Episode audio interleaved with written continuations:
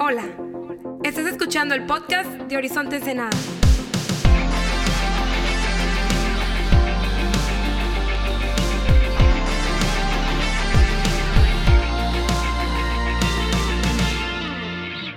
¿Qué onda, Horizonte? ¿Cómo estamos?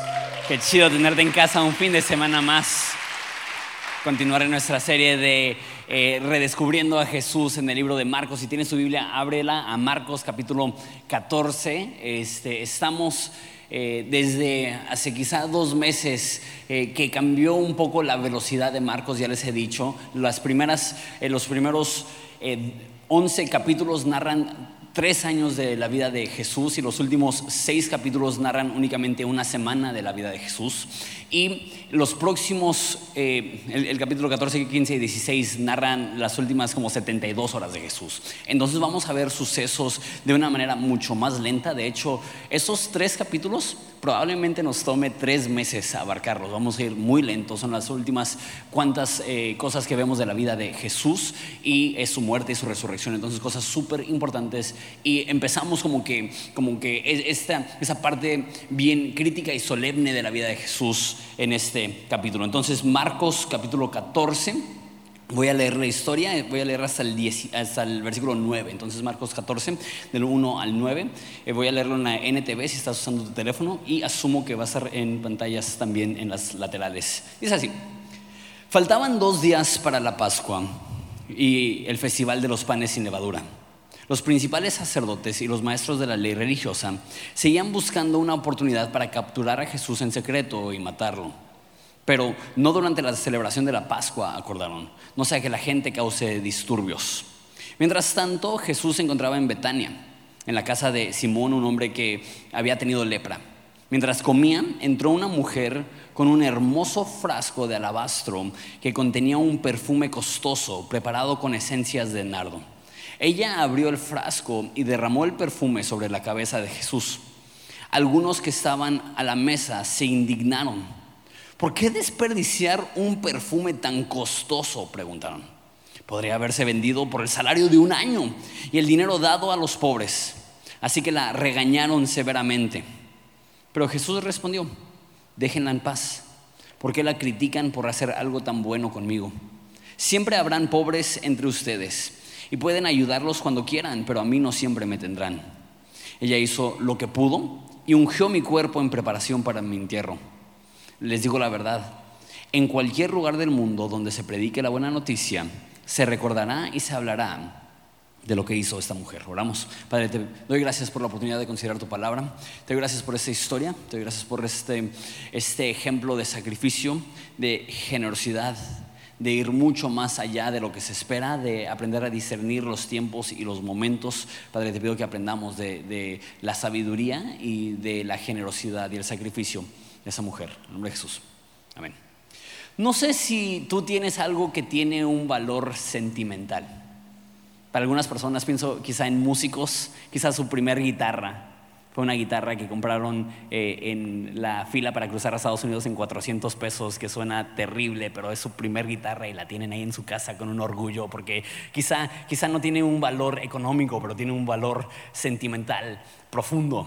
No, sé qué puede ser para ti. Eh, en, en, la casa de mis papás tenemos un juego de, de platos y un mantel que eran de la abuela de mi abuela o de la bisabuela de mi abuela de la abuela de mi abuela. Tienen como 130 años el, juego de traces y el mantel. Lo usamos cada vez que tenemos la cena navideña y es súper especial. Únicamente lo usamos para eso. Y eso tiene un valor sentimental bien grande porque literal son, como ya considerando mi generación, cinco, la quinta generación, considerando la de mis hijos, la sexta generación que está comiendo la cena navideña con esos, esos platos. Entonces tiene un valor sentimental bien bonito. También pienso quizá en eh, relaciones románticas, quizá un un regalo que recibiste cuando andaban de novios o algo así que lo valoras hasta la fecha. Yo me acuerdo cuando tenía 15 años que había una chava que me gustaba y agarré un cabello de ella y lo puse en cinta adhesiva y lo guardé en, mi, en mi cartera. Nunca anduve con ella. Y ahora de adulto entiendo por qué. Porque eso es quizá lo más creepy que ha hecho una persona en la historia de la humanidad. Y ella luego, luego se dio cuenta que que no iba a suceder nada. No sé si tú tienes algo que tiene. Usé esta playera porque esta playera la he tenido ocho años. Y estos hoyos, no sé si los alcanzas a ver, no son de pastor relevante, ¿no? Esta playera no la compré en Sara con los, ojos, con los hoyos ya prehechos. estos son hoyos de cariño. Esos son hoyos de, de una relación de 10 años. Y sabes, esa playera para mí es mi playera favorita y es por mucho la que más he usado. La he usado cientos de veces. Entonces, aunque la gente la vea y diga que X tu playera, para mí es, muy especial. Igual en mi casa, eh, cuando recién eh, compré una casa en Punta Banda, una casita en Fonavit, y, lo, primero que compré fue, fue en, unos saldos un juego de tazas azules para, para mi cafecito. Y ese juego era de cuatro, eran de, de IKEA, los compré aquí en, México. Y, y, de esas cuatro tazas únicamente sobreviven dos. Pero no, porque eran las únicas tazas que tenía cuando tenía 19, 20 años, era la que usaba todos los días para el café. Y después aún de que me empezaron a regalar tazas y compré otras tazas, como que ya me había encariñado con esas tazas bien X, o sea, no tienen nada de especial, son unas simples tazas azules. Este, únicamente me quedan dos, dos, dos ya se han ido con el Señor. Este, pero literal, para tomar café en mi casa tiene que ser a fuerzas en esa taza, no la comparto con nadie, nadie más puede tomar de esas tazas y, jamás en mi casa he tomado café de otra taza. no sé, no sé, simplemente toda la vida, esa, es mi taza, mis tazas, porque quedan dos. Ahora, quiero que te imagines que yo le regale esta playera a alguien. Eso está complicado. ¿Por qué? Porque difícilmente a alguien que yo le regale esa playera, que para mí tiene un valor sentimental profundo, lo va a apreciar de la misma forma que yo. Probablemente la agarren como un trapo para lavar su carro y no como una prenda con algún valor. ¿Qué es lo que pasaría si le diera mi taza azul X a una persona? Corro el riesgo de que no le den el valor que, yo tengo. Estaba hablando con Iván eh, de, Banda Horizonte y me dijo que a él años atrás le regalaron la guitarra de sus sueños. A diferencia de esta playera o de las tazas que les mencioné, esa guitarra es una guitarra muy cara, es de las marcas más importantes de guitarras y era el sueño que él había tenido toda la vida poder llegar a tener esa guitarra y alguien se la regaló. Y al poco tiempo estaba hablando con alguien que este, estaba diciendo que quería aprender música y él sintió bien fuerte de parte de Dios, que Dios le dijo, regálale tu guitarra. Y él me dijo que, que, se fue a su casa y lo debatió por semanas, pero dijo, ¿sabes qué? Realmente siento que Dios me está pidiendo que le dé esa guitarra que amo. Y le regaló la guitarra y este cuate fue y empeñó la guitarra.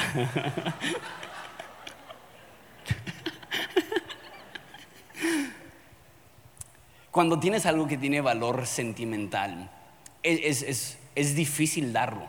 Es difícil darlo porque, como digo, corres el riesgo de que algo que tú amas y valoras y aprecies sea ignorado, no sea apreciado de la misma forma que tú lo amas o que tú lo aprecias. Esta historia es de una mujer que que da a Jesús un perfume, lo, derrama sobre, Jesús, un, perfume que dice, eh, dicen las personas ahí que se pudo haber vendido por el salario de un año. Ahora, la forma que intentan averiguar más o menos cuánto sería el valor eso hoy en día en México es que un obrero, un chalán de construcción o algo así, se le paga como 400 pesos al día. Entonces, el salario, salario de un año sería aproximadamente 120 mil pesos. Entonces, esta mujer tiene un perfume con un valor aproximado de 120 mil pesos. Creo que yo nunca he comprado un perfume que cueste más de 120 pesos. y no me imagino un perfume, los hay, los existen, existen hasta hoy en día, cosas de, ese valor. Pero este perfume era así de costoso porque se extraía de una flor que únicamente se encontraba en las Himalayas. Entonces era una flor muy difícil de conseguir más hace dos mil años. Y nos dice, no esa traducción, pero otras traducciones, traducciones nos aclaran que tenía medio litro de este perfume. Entonces no es costoso en el sentido que, que, es una botellita así chiquitita como algunos de los perfumes costosos de hoy en día que, que o sea, de, de, de, este vuelo mi abuela también tenía perfumes muy, muy, elegantes, muy caros, que el frasco era, no sé, de, de 30 mililitros o algo así, eso era algo grande, imagínate, eso es como una botella de, coca de 600, un poquito menos, entonces, ah, de hecho, eso es 500 mililitros, para que tengan un ejemplo visual, entonces, para hacer un perfume es, es bastante grande. Y lo que hacían es que únicamente lo usaban en ocasiones especiales, en alguna boda, en algún aniversario, en algún momento eh, especial de la familia. Y la expectativa era que si tú conseguías un perfume de este tipo, iba a quedar en tu familia por generaciones. Lo, más normal es que mínimo unas cinco generaciones. Entonces estamos hablando de algo similar a lo que les dije de, los platos que tenemos nosotros. O sea, que la abuela lo consiguió y la nieta lo tiene con la expectativa de darle a su hija y a su nieta todavía este regalo. Entonces no solamente es costoso efectiva eh, en el rollo monetario en cuanto efectivo vale, es costoso, es valioso en su valor sentimental.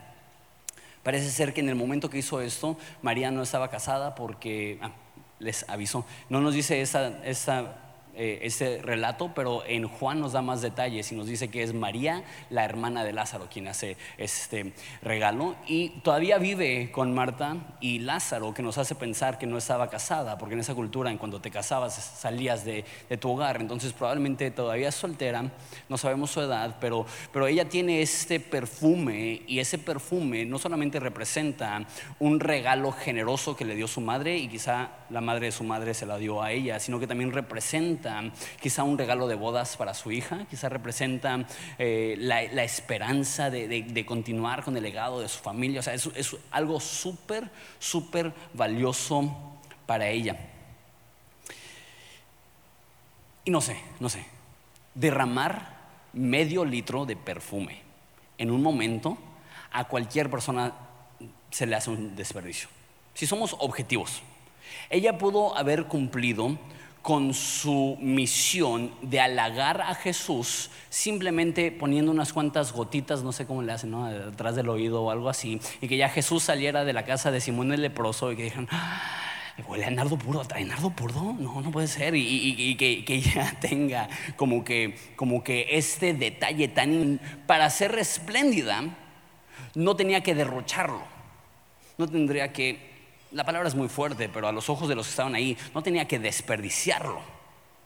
No tenía que utilizarlo todo y, ver cómo se derramaba todo en el piso, pero lo hizo.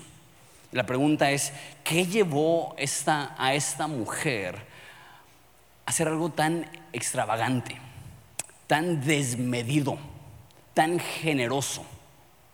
Vemos la historia otra vez en secuencia, a partir del versículo 1, dice, faltaban dos días para la Pascua y el festival de los panes sin levadura. Los principales sacerdotes y maestros de la ley religiosa seguían buscando una oportunidad para capturar a Jesús en secreto y matarlo. Entonces aquí nos está diciendo que es dos días antes de la Pascua, Jesús muere en la Pascua. Entonces es dos días antes de que Jesús muere y aproximadamente un día antes de que Jesús es entregado. Entonces ese es el, el día antes de la última cena para que se den una idea en la cronología. Entonces ya están casi en los últimos días y es importante, lo vamos a ver mucho esas próximas cuantas semanas, la idea de la Pascua. La Pascua es una celebración hebrea donde cuando Dios los sacó de Egipto les pidió que mataran al cordero, al primogénito de los corderos, al, mayor, al, primogénito, lo que llamamos muchas veces el primero y el mejor, uno sin mancha, eh, un cabrito perfecto, que lo sacrificaran a Jesús y, más bien que lo sacrificaran a Dios y al hacer eso Dios les iba a librar de la muerte de, su primer hijo, de su primogénito. Eso se narra en Éxodo y los hebreos lo han hecho ya casi cuatro mil años, que cada año recuerdan el día que Dios les sacó de Egipto y cómo Dios salvó la vida de sus hijos a través de la muerte de un cordero sin mancha.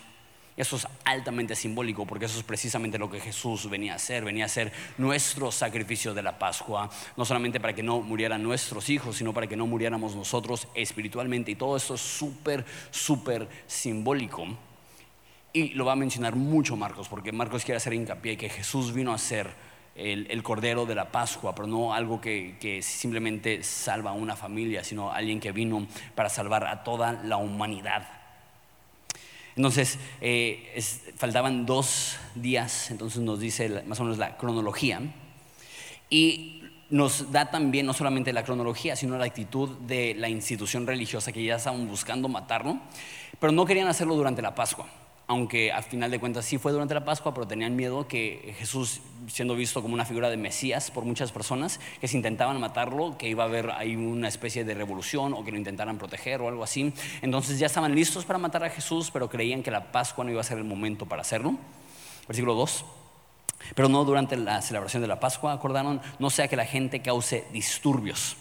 Mientras tanto, Jesús se encontraba en Betania. Betania eh, es una ciudad como a cuatro kilómetros de Jerusalén, súper cerca. De hecho, cuando él iba a Jerusalén, se, quedaba en Betania con Marta, con María, con Lázaro, eran como sus mejores amigos y tenían una casa lo suficientemente grande para hospedarle a Jesús con sus doce discípulos pero en esta ocasión no están en la casa de, de, María y Marta y Lázaro, están en la casa de un tal Simón, un hombre que había tenido lepra. Ahora, eso es curioso porque no sabemos nada más de este hombre, no se vuelve a mencionar en esa historia, no se vuelve a mencionar en, la Biblia, pero me encanta nada más que, que, que, donde va Jesús deja estas historias. O sea, la lepra era una enfermedad incurable que Jesús en algún momento sanó y todo mundo lo identifica como Simón el que había tenido lepra. Simplemente es, una historia más del poder que tenía Jesús. Mientras comían, entró una mujer con un hermoso frasco de alabastro que contenía un perfume costoso preparado con esencias de nardo. Ella abrió el frasco y derramó el perfume sobre la cabeza de Jesús. Otras traducciones, la Reina Valera, por ejemplo, dice que, rompió el frasco y lo derramó sobre Jesús. Entonces, hasta un poquito más dramático, que, que entra, asumo yo, con, con, un frasco de porcelana o de barro que contiene ese perfume costoso, rompe el envase y derrama medio litro de perfume costoso sobre los pies de Jesús. Esto es suficiente para empaparle el pelo, esto es suficiente para empaparle la ropa, esto es suficiente para empaparle la barba. Asumo que si es un perfume fino hubiera sido lo suficientemente bueno para que el olor no fuera tan fuerte eh, sino que aunque fuera mucha la cantidad de perfume, aún pudiera ser un olor agradable dentro de ese lugar. Pero te imaginas lo, fuerte que ha de oler. No sé si alguna vez te ha pasado eh, que se te cae un perfume y se rompe y que todo el cuarto y toda la casa huele a ese perfume. Hubiera sido algo similar. Empapa a Jesús con este perfume. Y una vez más, imagínate para la mujer emocionalmente lo que representa esto. Para empezar, dar un regalo de 120 mil pesos a alguien, como un perfume, eh, eh, ya es un regalo extravagante. Pero ahora algo que tenga ese valor eh, simbólico para su familia, para su figura como mamá, como, como abuela, lo pierde así. ¿Y cuál es la reacción de las personas que estaban ahí? Algunos que estaban sobre la mesa se indignaron. ¿Cómo puede desperdiciar un perfume tan costoso? Qué triste que cuando una persona está viviendo de una manera generosa, de una manera extravagante, que las personas empiezan a opinar de qué es lo que podrían hacer con su dinero, de qué es lo que ellos podrían hacer para mejor utilizar sus recursos. Y sabes, qué triste, porque Jesús acaba de enseñarle a sus discípulos el principio de la, de la viuda que dio sus dos monedas. Y que Jesús dice, ella dio más que todos, porque ella no dio de su abundancia, ella, ella dio de su escasez. Y Jesús ya viene hablando de cómo la generosidad extravagante honra a Dios y en vez de los discípulos entender este principio, dicen, qué desperdicio. ¿Cómo te sentirías tú como, como mujer? Si das este regalo y la reacción de la gente no es, wow, qué noble. No es, wow, qué detalle no es, wow, qué hermoso. Es, qué desperdicio, qué imprudencia, qué falta de, administración de sus recursos. Dice Versículo 5. Podría haberse vendido por el salario de un año y el dinero dado a los pobres. Sí que la regañaron severamente, nos dice el Evangelio de Juan que narra esa misma historia, que fue Judas quien dijo eso. Y que fue Judas quien dijo, eso vale tanto, ¿no? El, de contabilidad, no sacando cuentas en su mente de cuánto valía el perfume y de qué desperdicio tan grande había sido y de, cuánta gente pobre pudieron haber alimentado con, con eso, ¿no? Que, ¿cómo das? ¿no? un perfume tan costoso, habiendo niños en África que no tienen que comer y esa es la, actitud de, de Judas en ese momento. ¿Sabes algo que he visto? Que cuanto más audaz seas, más adversidad vas a provocar. Lo repito, mientras más audaz seas en tu adoración, más adversidad tendrás en tu vida. Porque cuando intentas hacer algo extraordinario, de repente se van a levantar mil personas que te van a decir, así no se hace, tú no lo puedes hacer, qué desperdicio de vida, Qué desperdicio de tiempo, eso se lo cito seguidos. Aristóteles dijo, si no quieres que te critiquen, no hagas nada, no digas nada, no seas nadie, porque el momento que dices algo, que haces algo o que intentas ser alguien, las personas se van a levantar y te van a empezar a criticar. El momento que tú vives una vida audaz, tienes que esperar tener adversidad. Si quieres vivir una vida de impacto, no le puedes sacar a los golpes.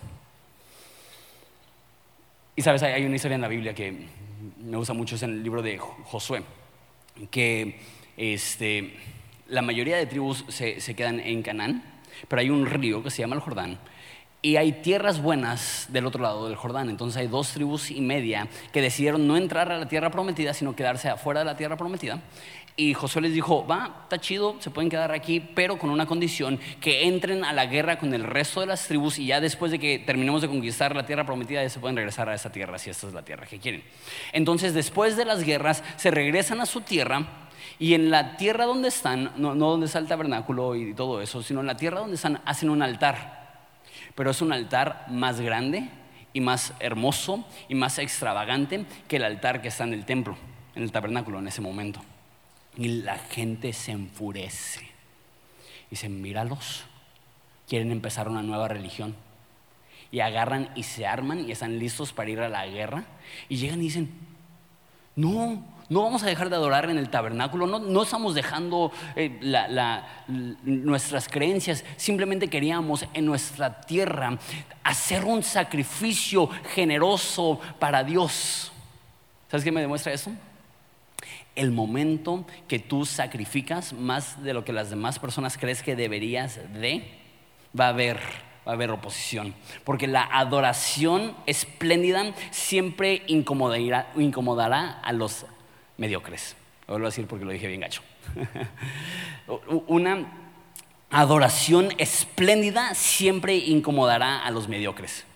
El momento que tú sirves más, el momento que tú das más, el momento que tú te te entregas más a un proyecto, a la iglesia, a Dios, a tu vida, las demás personas van a decir, ¿por qué lo estás haciendo así? ¿Por qué? Porque incomoda a los mediocres ver a una persona que, que, está tomando estos pasos de fe. La agresividad siempre va a intimidar a la gente que abraza la seguridad. Esa mujer hace algo extraordinario.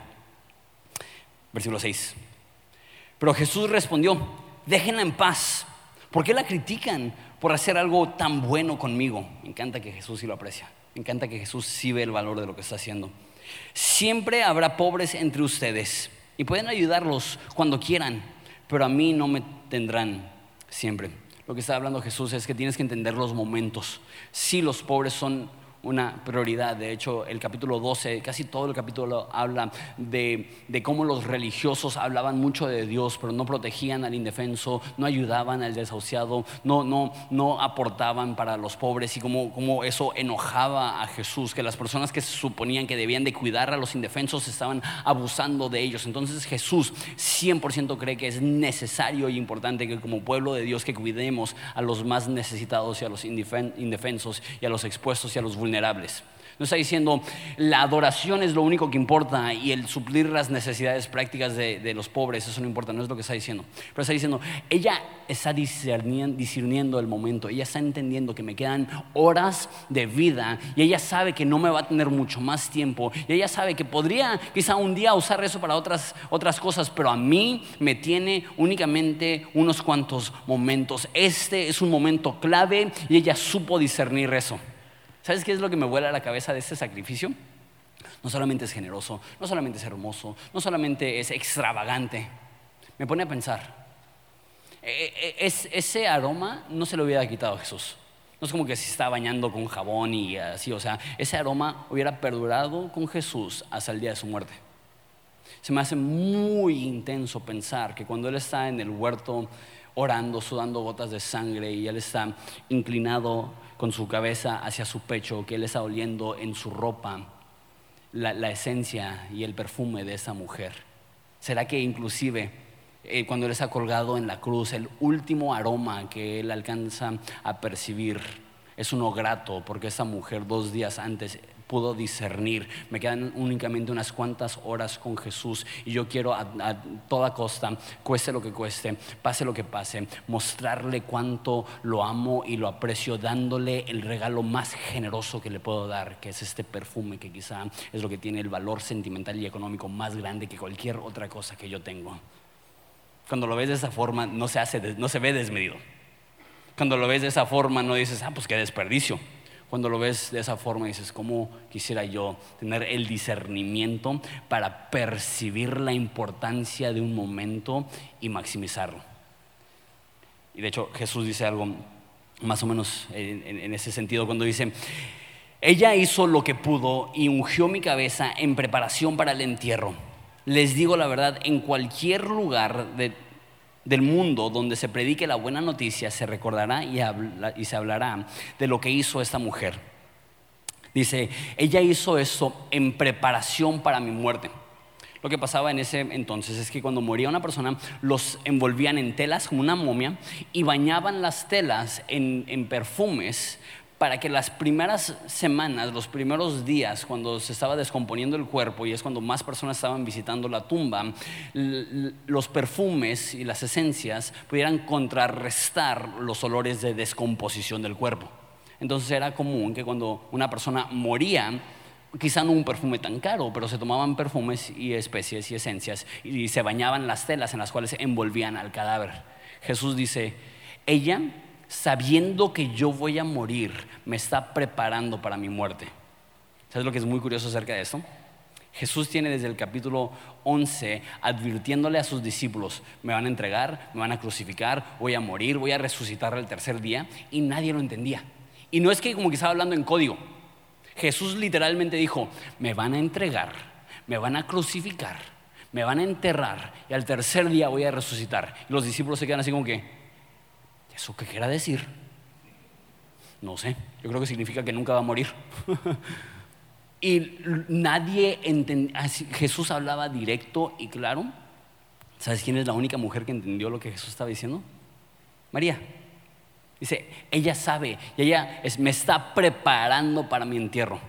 Me encanta que Jesús valida y reconoce la capacidad teológica de las mujeres de interpretar lo que está sucediendo. No es la única vez que sucede. Eh, en la historia de la mujer que está en el pozo, eh, de, Jacob, tienen esa interacción y cuando están hablando, ella le dice, estamos esperando el Mesías, ¿serás tú? Tiene una conversación súper profunda y hermosa. Hay otra mujer que se llama la mujer sirofenicia, que tiene un encuentro Jesús y ella y Jesús le dice, hey, tú no eres judía, no puedo atender tus necesidades. Y ella le insiste y Jesús dice, quizá lo más fuerte que, dice en toda la, Biblia, específicamente a una mujer, dice, no está bien que le tome lo que le pertenece a los niños, se lo dé a los perros. Diciendo, tú no eres judía, espera tu turno, estoy atendiendo primero a mi pueblo. Y ella dice, pero Señor, aún los perros comen las migajas que caen de la mesa y Jesús se admiró de su fe que ella entendió exactamente lo que Jesús estaba intentando decir. Y me encanta que la Biblia eh, observa y aprecia y honra la capacidad femenina de discernir y entender conceptos espirituales que a veces a otras personas se les pasa. Es un poco cómico que cuando Jesús habla con sus discípulos, seguido les dice, ¿por qué no tienen fe? Cuando habla con mujeres dice, oh mujer, grande es tu fe. Creo que es importante eso porque de repente puede haber una actitud medio machista, que la opinión del hombre es más válida. Pues mínimo en las historias de los evangelios y de Jesús rara vez era así. rara vez era, era así. Y Jesús reconoce y honra la capacidad teológica de esa mujer de entender qué es lo que estaba pasando. Termino con tres puntos acerca de esa historia que, me brincaron. Punto número uno. No es tu nombre, es tu sacrificio. Es curioso que el Evangelio de Juan nos dice quién es esta mujer, pero Marcos no. Y en el Evangelio de Juan no incluye esta frase que Jesús dijo, que donde quiera que se anuncie el mensaje de Jesús, se va a hablar de lo que hizo esta mujer. Juan incluye su nombre, pero no incluye el impacto que iba a tener. Marcos no incluye su nombre, pero sí incluye el impacto que iba a tener. ¿Por qué? Porque creo que hay un principio que hay aquí un poco subliminal, que la mayoría de personas están buscando fama, están buscando su reconocimiento, están buscando que su nombre aparezca en alguna placa. Esa mujer no. Esa mujer reconocía que le quedaban dos días con Jesús y quería aprovechar cada momento y dio un sacrificio, dio, dio un regalo increíblemente generoso y Jesús reconoce este acto, no dice esta mujer, dice este acto va a ser recordado por miles de años y ahora, dos mil años después, estamos hablando de la generosidad de esa mujer. Y es más, esa es una historia famosa. Tú, quizá en algún momento habías escuchado de, cuando Jesús fue ungido con un perfume costoso por una mujer. Lo más probable es que la mayoría de las personas están aquí ubicaban en esa historia. ¿Cuántos de ustedes ubicaban que era María, la hermana de Lázaro? Quizá un porcentaje muy bajo, porque el acto se hizo famoso, el nombre fue olvidado. ¿Sabes? Creo que hay algo importante aquí. Hoy en día todo mundo quiere reconocimiento, hoy en día todo mundo quiere aplausos, hoy en día todo mundo quiere tener un nombre reconocible, pero eso no es la actitud de la Biblia y eso no es la actitud de las personas que estaban siguiendo a Jesús. Ellos decían, me vale la fama, quiero hacer algo extraordinario. Acabo de leer un libro esta semana que habla de eso. Me vale la fama, pero sí, sí quiero hacer algo grande. Me encanta esa actitud que esa mujer le valía si iban a recordar su nombre, pero sí quería que sus acciones siguieran teniendo impacto aún después de que ella muriera, porque quizá ella le, podría heredar este perfume a su hija y a su nieta y después de eso iba a ser olvidado, pero al dar un sacrificio extraordinario que nadie esperaba, que iba mucho más allá de lo necesario, mucho más allá de lo que podría haber hecho simplemente para que Jesús oliera así, estaba derramando, derrochando desperdiciando, si lo quieres decir, ese perfume, pero ese acto de generosidad no fue recordado una generación o dos generaciones, sino decenas de generaciones después. Seguimos viendo la historia de esa mujer y decimos, wow, esa es una mujer que entendía. Esa, una mujer con un nivel de entendimiento espiritual impresionante. Esa es mi oración para nosotros. Que en 100 años se escuche de un movimiento que nació en Ensenada que se convirtió en un movimiento global, que alcanzó a decenas, sino es que a cientos de miles de personas que estaban lejos de Jesús. Que, que, miles de jóvenes se levantaron y tomaron un liderazgo espiritual para guiar a una generación y hacer una diferencia real. Espero que, que la verdad es mi sueño, es mi sueño, que en 100 años se hable de eso. ¿Y sabes qué? Si en 100 años nadie sabe quién es Jonathan Domingo, Está bien. si en 100 años nadie sabe quién es Horizonte, está bien. Pero con que se sepa. Hubo un grupo de personas que lo dio todo para que personas lejos de Dios puedan tener un encuentro con Jesús y sus vidas transformadas y empezaron a hacer eso en toda la República y en toda Latinoamérica y eso llevó un impacto generacional. El hecho que nos vale la fama no significa que no queremos hacer una diferencia permanente en este mundo, un mínimo duradera no es el nombre, es el sacrificio. Punto número dos. La Pascua representa dar lo mejor. La Pascua representaba tomar eh, el primer cordero, uno limpio, uno perfecto, uno sin mancha, uno sin defecto, tomar la mejor cría y sacrificárselo a Dios. Y me encanta ese paralelo, que Dios espera que cuando le sacrifiquemos, que demos lo primero y lo mejor. Y que, que esta mujer dio lo más valioso para ella, lo más costoso que ella tenía. Y sabes, creo que la razón que Jesús apreció tanto ese sacrificio es porque Él estaba a punto de dar lo primero y lo mejor. Él estaba a punto de dar su vida. Él estaba a punto de derramar toda su sangre. Él estaba a punto de morir una muerte cruel. Y así como esta mujer dio un regalo extravagante, innecesario, generoso para Jesús, Jesús estaba a dos días de dar un regalo innecesario, inmerecido, extravagante y generoso para la humanidad. Y él entendía lo hermoso que es ir mucho más allá de las expectativas de las personas y ser ese nivel de espléndido. Punto número tres, con eso terminamos. Que los comentarios negativos no te detengan. Que los comentarios negativos no te detengan. No me imagino lo feo que se ha de sentir dar un regalo así y que la reacción sea crítica. No, no me imagino lo feo que se siente el salir de tu zona de confort de, de, esa forma y que la gente te critique. Sabes, Jesús dice esta frase, déjenla en paz, porque ella hizo lo que pudo. Hmm, me hace curioso eso, porque la frase hizo lo que pudo valida a las personas que hacen su mejor esfuerzo. Y creo que Dios reconoce eso. Cuando tú haces tu mejor esfuerzo, Dios lo ve.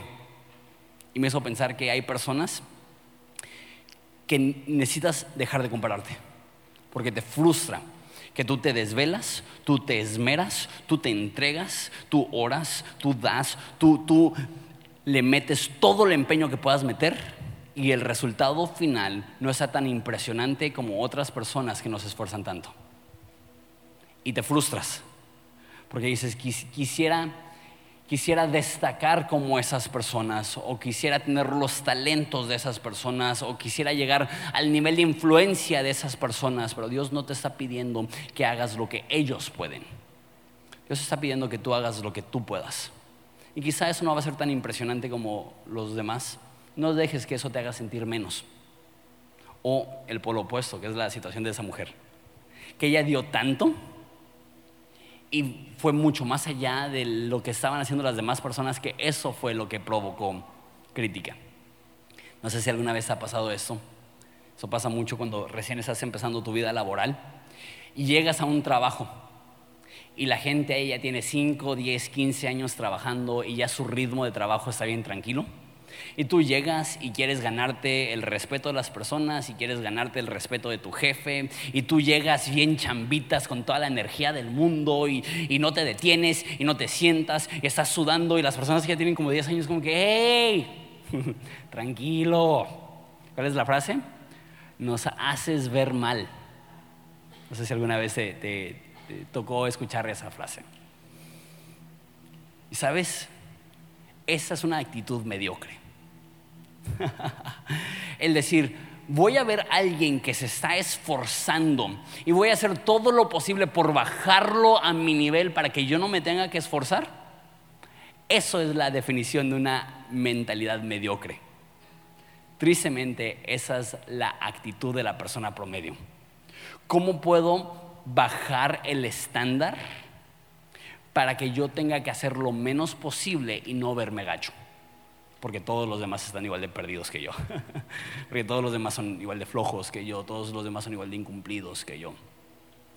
Hay una tentación real de bajar tu desempeño, de bajar tu entrega, de bajar tu generosidad, de bajar tu servicio al común denominador más bajo, en vez de elevarte. Y decir, hey, quizá tú me estás diciendo que me siente, quizá tú estás diciendo que me estoy pasando, sea, tú estás diciendo que estoy trabajando de más, sirviendo de más, esforzándome de más, dando de más, amando de más. No voy a bajar mi nivel a tus expectativas. Voy a, voy a mantener mi nivel hasta que tú aprendas a subir tu nivel. Y voy a aprender a ser una influencia positiva en tu vida y en la vida de las personas que me rodean. Y voy a abrazar una vida de excelencia y una vida de entrega y una vida de compromiso y una vida de dar la milla extra. Y no voy a bajar mi nivel a tu nivel, no voy a bajar mi nivel de, de generosidad a tu nivel de comodidad. No voy a bajar mi nivel de servicio a tu nivel de, de descanso y de flojera. No voy a bajar mi nivel de entrega a tu nivel bajo de compromiso. Eso aplica en todas las áreas de la vida. Eso aplica como trabajador, eso aplica como alumno, eso aplica en tu vida espiritual, esto aplica en la iglesia, esto aplica en tu negocio que estás emprendiendo, esto aplica en tu matrimonio, esto aplica con tus hijos. No bajes tu nivel al nivel al que están las personas a tu alrededor. Tú marca la pauta. Pero sabes que esto es, está aplicado primordialmente no en tu familia y no en tu trabajo y no en tu escuela en tu adoración a Dios que no bajes tu nivel de adoración al nivel de las personas que están a tu alrededor. Tú eleva tu nivel de compromiso, tú eleva tu nivel de adoración, tú eleva tu nivel de entrega y vas a ver que de repente tú vas a elevar el nivel de las personas que están a tu alrededor y tú vas a ser como la marea que eleva todos los barcos porque tú estás dispuesto a vivir con tal entrega, con tal compromiso, con tal pasión que contagia a las personas que están a tu alrededor y así como ese perfume permeó cada esquina de esa casa, también tu adoración y tu entrega puede ser la influencia que quizá otras personas necesitan para levantarse de su mediocridad y de su estancamiento y de su perdición. Decir, ah, ok, si esta persona está adorando a este nivel, si esta persona está demostrando esta entrega, yo la haré. Y si no, no lo hacemos por ellos. y si no, está bien. No dejes que la crítica de las personas a tu alrededor te detenga y mucho menos que la crítica de los judas en tu vida te detenga. Tú sigue adorando a Jesús, tú sigue entregando tu vida, tú sigue caminando y sigue avanzando. Cuando alguien te diga siéntate, tú diles no, no me voy a sentar. Cuando alguien dice detente, tú dices, no, no voy a detener. Cuando, tú, cuando alguien te dice, ¿sabes qué? Ya estuvo, tú dices, no, con más razón y con más entrega, con más vigor me voy a levantar y voy a seguir caminando. ¿Por qué? Porque entiendo que tu nivel de entrega no tiene que ser mi nivel de entrega. Yo voy a hacer todo lo que yo pueda. Y cuando yo hago todo lo que yo pueda, Jesús reconoce eso y Jesús valora ese sacrificio. ¿Te parece si nos ponemos de pie y oramos?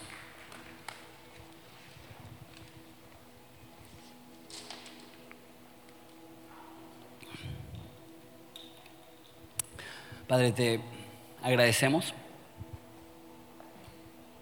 por el ejemplo de esa mujer. Y está muy, muy increíble que dos mil años después no solamente hablamos de tu sacrificio, no solamente hablamos de tu amor, obviamente eso es de máxima importancia, pero que hay sucesos tan, bonitos de personas que entendían los tiempos, el momento, el honor de darte todo, de poner todo delante de ti, todo delante de tu presencia. Te, pido que así sean nuestras vidas. Que nuestras vidas no, no, se entreguen, no se entreguen gotitas. Que no se entregue nuestra vida de una forma medida. Que no seamos conservadores en nuestra entrega.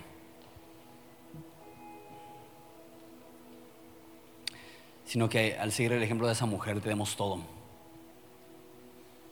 Que nuestra adoración sea extravagante, aunque vivir de una manera audaz provoque adversidad. No nos importa. Que digan lo que tengan que decir, que hablen lo que tengan que hablar, que critiquen lo que quieran criticar, que nos llamen y nos digan, hey, haces que nos veamos mal, bájale dos rayitas. Nosotros vamos a decir, él no nos vamos a detener, hay demasiado por hacer. Nos vale que recuerde nuestro nombre, pero no nos vamos a cansar, no nos vamos a detener hasta que logremos cumplir con el llamado que tú nos has dado, que es que más personas se puedan conocer, que es que más vidas puedan ser cambiadas, que es que más corazones rotos puedan ser sanados, que es que más personas lejos de ti puedan tener un encuentro con su Dios, con su Creador. Sembrar esperanza en los desesperados, sembrar amor en los solitarios, sembrar compasión en los duros,